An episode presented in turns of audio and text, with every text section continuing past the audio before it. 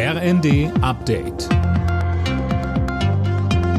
Stündlich neu. Auf den Punkt informiert. Ich bin Linda Bachmann. Guten Morgen. Die Staats- und Regierungschefs der G7-Staaten tagen ab heute Mittag in Deutschland. Auf dem idyllischen Schloss Elmau in den Bayerischen Alpen geht es um den Ukraine-Krieg und die Turbulenzen in der Weltwirtschaft. Anne Brauer. Ja, und deshalb sind nicht nur die Staats- und Regierungschefs von Deutschland, Frankreich, Großbritannien, Italien, Japan, Kanada und den USA dabei. Morgen wird auch der ukrainische Präsident Zelensky zugeschaltet. Es geht etwa um weitere Finanzhilfen für Kiew, eine Perspektive für den Wiederaufbau, das beschlossene Ölembargo und die Wirksamkeit der Sanktionen gegen Russland. Und da gibt's wohl Gesprächsbedarf.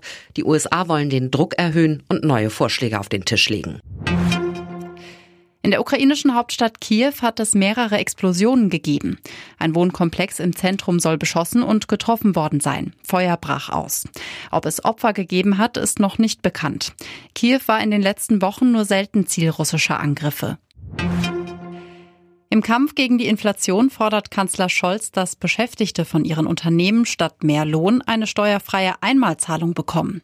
Das will Scholz Gewerkschaften und Arbeitgebern vorschlagen, berichtet die Bild am Sonntag. Alina Tribold. Das Ziel, eine Lohnpreisspirale und eine weitere Inflationssteigerung verhindern. Das Kanzleramt geht aktuell davon aus, dass vor allem Angebotsengpässe die Inflation hochtreiben.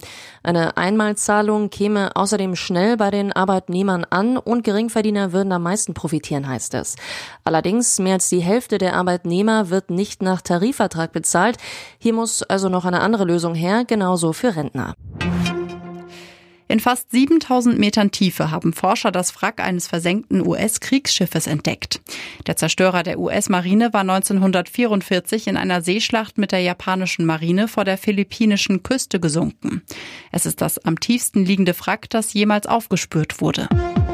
Alle Nachrichten auf rnd.de